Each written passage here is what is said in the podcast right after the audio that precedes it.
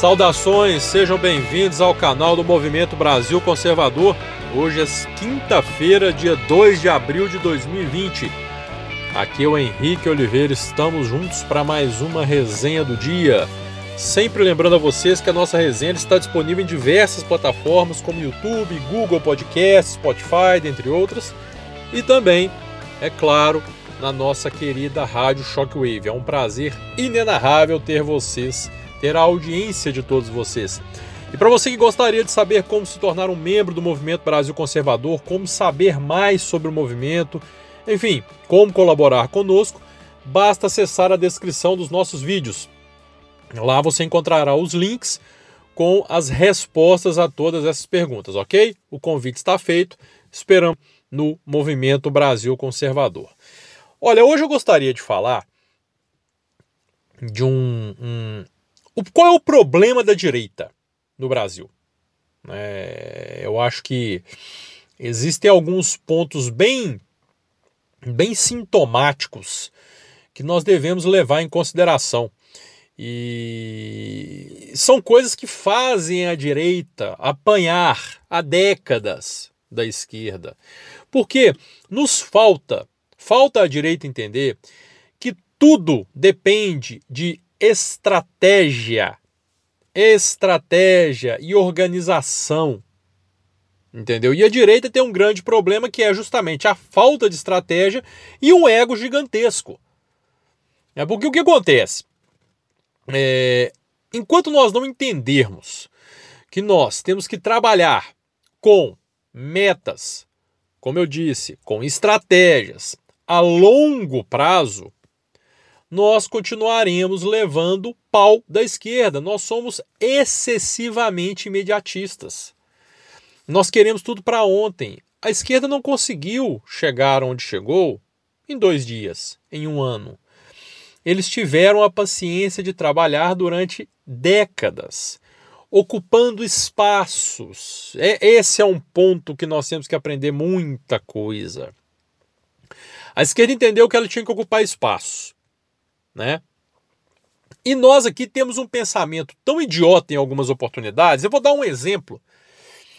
Quando você ouve é, alguém falar, porque o que acontece? Vamos lá, é um deputado de esquerda. É, vamos lá no Congresso, aí o cara com a verba que ele tem, ele pode, qualquer deputado, ele pode contratar até 20 assessores. Perdão. Opa, não é o corona não, pode ficar tranquilo.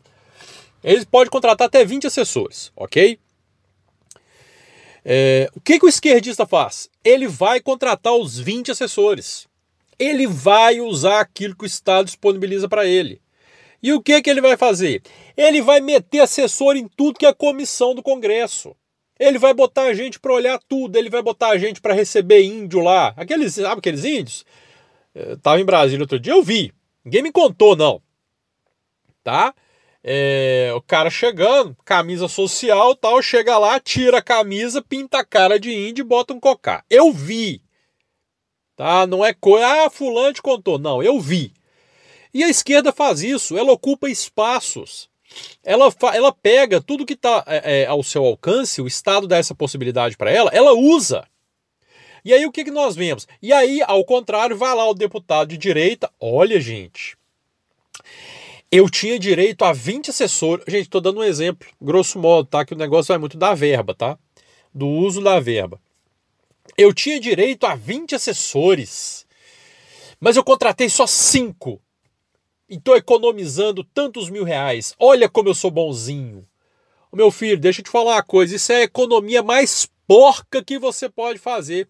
Eu prefiro mil vezes que o deputado gaste o dinheiro a que ele tem direito contratando assessores competentes, assessores que vão ajudar na luta contra a esquerda.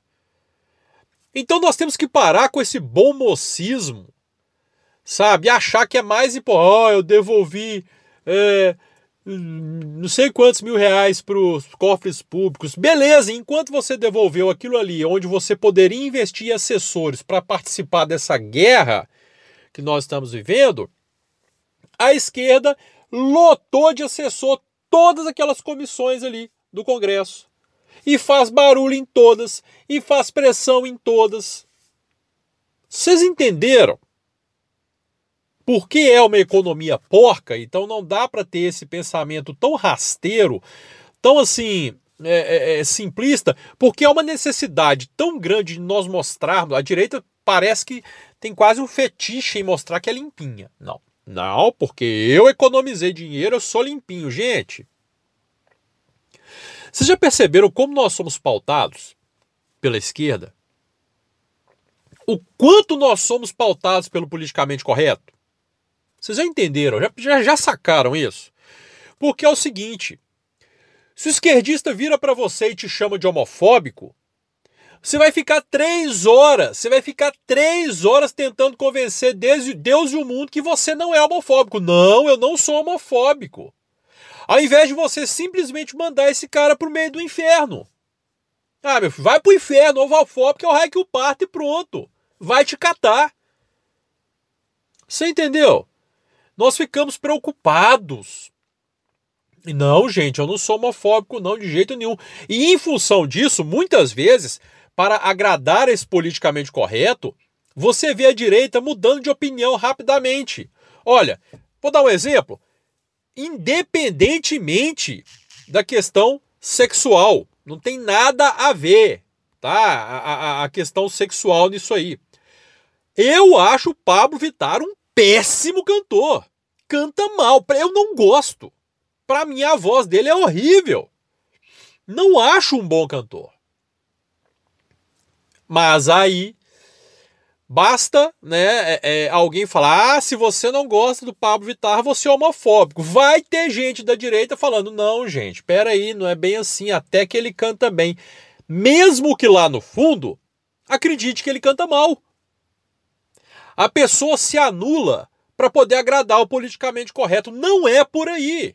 Mantenha suas convicções. Mande as críticas e os críticos às favas. Se você acredita em alguma coisa, mantenha a sua convicção. Não se curve ao politicamente correto. E é isso que a direita faz. Nós nos curvamos ao politicamente correto, nós somos pautados pela esquerda. Entenderam? A direita precisa acordar. Não dá. Nós temos que ter metas, temos que ter estratégias de ação. E outra, tem que parar com esse ego ridículo. Essa, essa sede. Porque é, é, eu não vou falar nem só de ego, mas muito mais pela sede de, de, de dominar sozinho. Porque você vê a esquerda, a esquerda faz de tudo para chegar ao poder.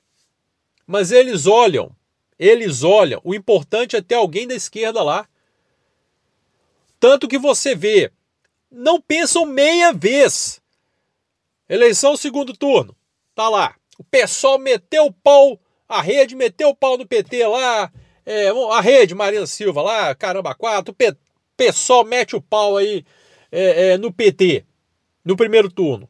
Vai para o segundo turno, é todo mundo apoiando a esquerda. Todo mundo. Vai olhar como é que funciona aqui, o contrário.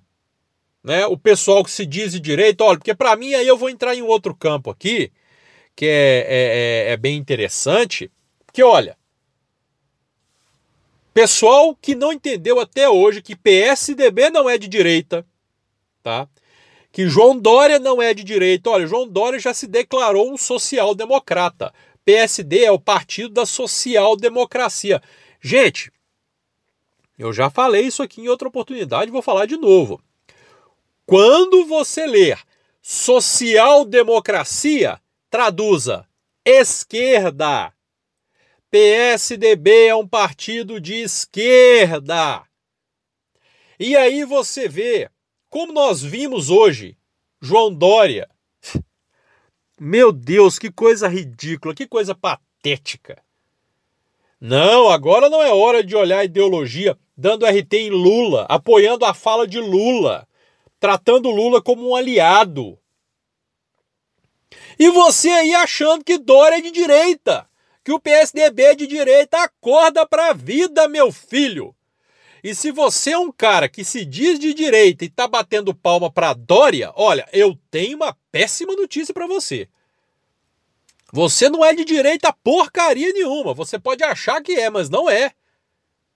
E aí você vê os liberais, prudência e sofisticação, batendo palma para Dória, para Janaína Pascoal, partindo para o ataque contra Bolsonaro, o único governo de direita que nós tivemos nesse país. E aí você vai querer me falar agora que liberal é de direita. Vai me desculpar. Não é. Não é. Liberal tem um pezinho na esquerda sim, para não falar que tem os dois. Preocupação dele é economia. Dois minutos de papo lá e já liberou para você aborto, ideologia de gênero, tá tudo tranquilo. Se a economia estiver ok, fechou. Vocês vão me desculpar. Tá? Eu não caio nessa não. Eu não caio nessa não.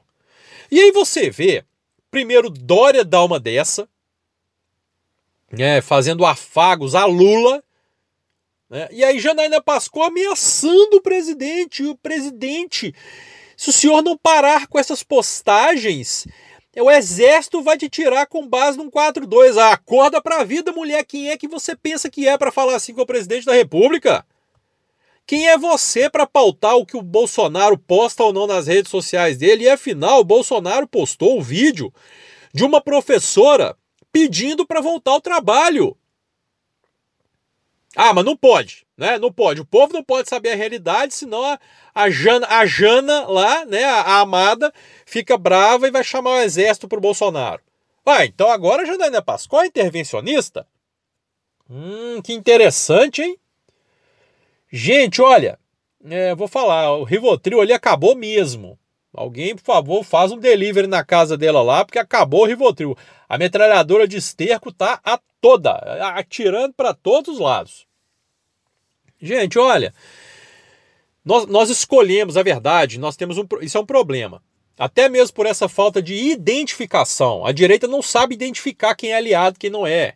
Nós não aprendemos isso ainda. Nós escolhemos ídolos muito fácil. Muito facilmente. Nós já tivemos aqui é, é, é Pascoal, o próprio Dória, quando começou seu trabalho na Prefeitura de São Paulo, nós elogiamos, nossa, só porque o cara falou que era contra o PT. Nós temos uma. É, nós costumamos pensar com o estômago, né? Ou com o fígado, sei lá. É, porque é impressionante. Bastou alguém ser contra o PT, a direita já abraça. Nós temos que aprender a identificar quem são os nossos aliados e quem não são os nossos aliados. Entender quem é um aliado de ocasião, porque às vezes você pode concordar com o sujeito em 99 pontos e discordar em um. Beleza, esse cara vai ser bom para você votar com ele no Congresso. Ele vai votar pautas de interesse no Congresso, ok. Mas não é por isso não é que você vai sair abraçando todo mundo. A direita precisa entender o jogo, aprender a jogar o jogo. Não dá. Não dá mais para ser como é. Nós precisamos de estratégias. Longo prazo. Não adianta querer o imediatismo.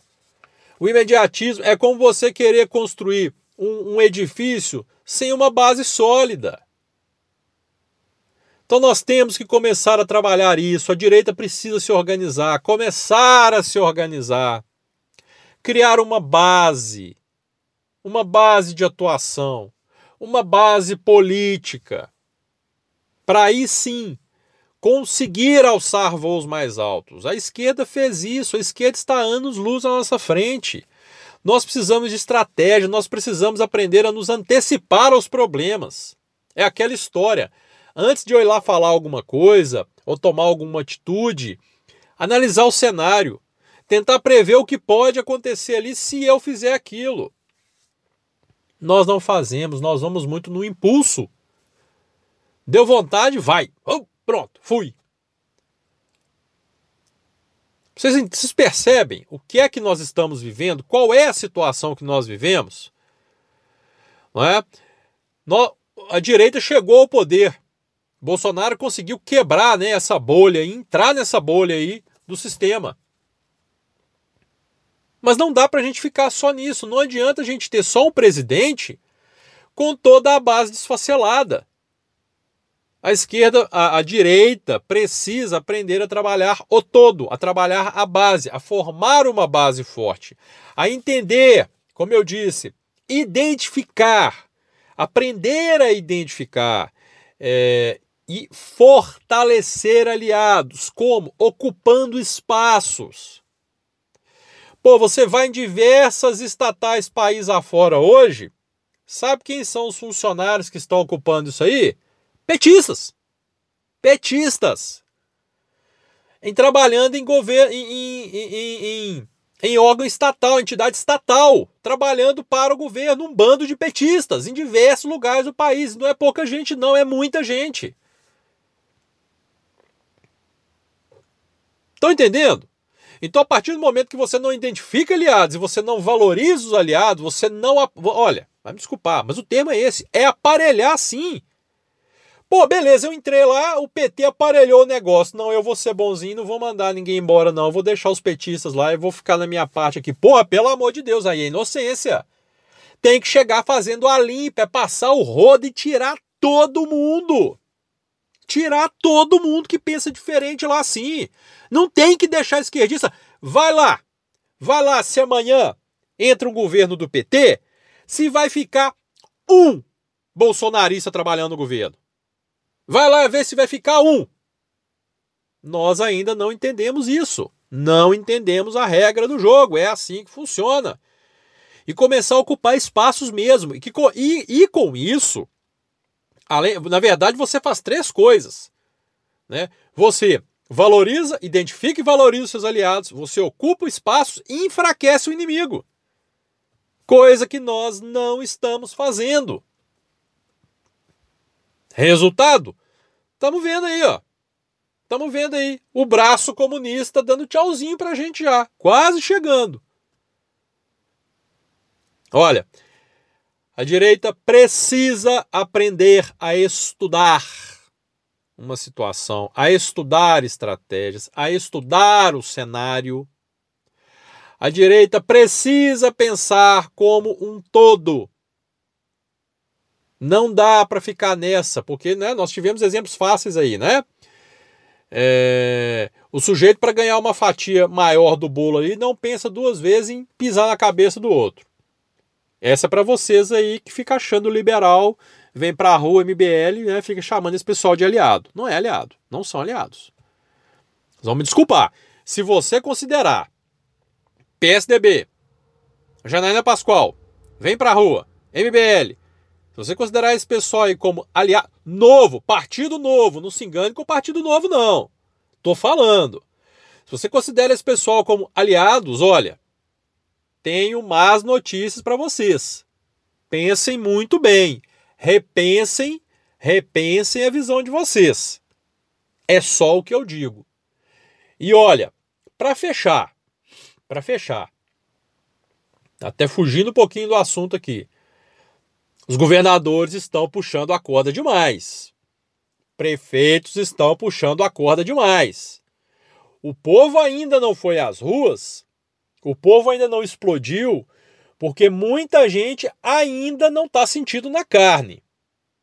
Quando o povo começar a sentir faltar comida dentro de casa, não ter trabalho, não ter dinheiro, eu quero ver se vão conseguir segurar o povo já começa a surgir um movimento espontâneo. Não tem nenhum movimento puxando isso. Espontâneo. Nas ruas 5 de abril. Espontâneo. Orgânico.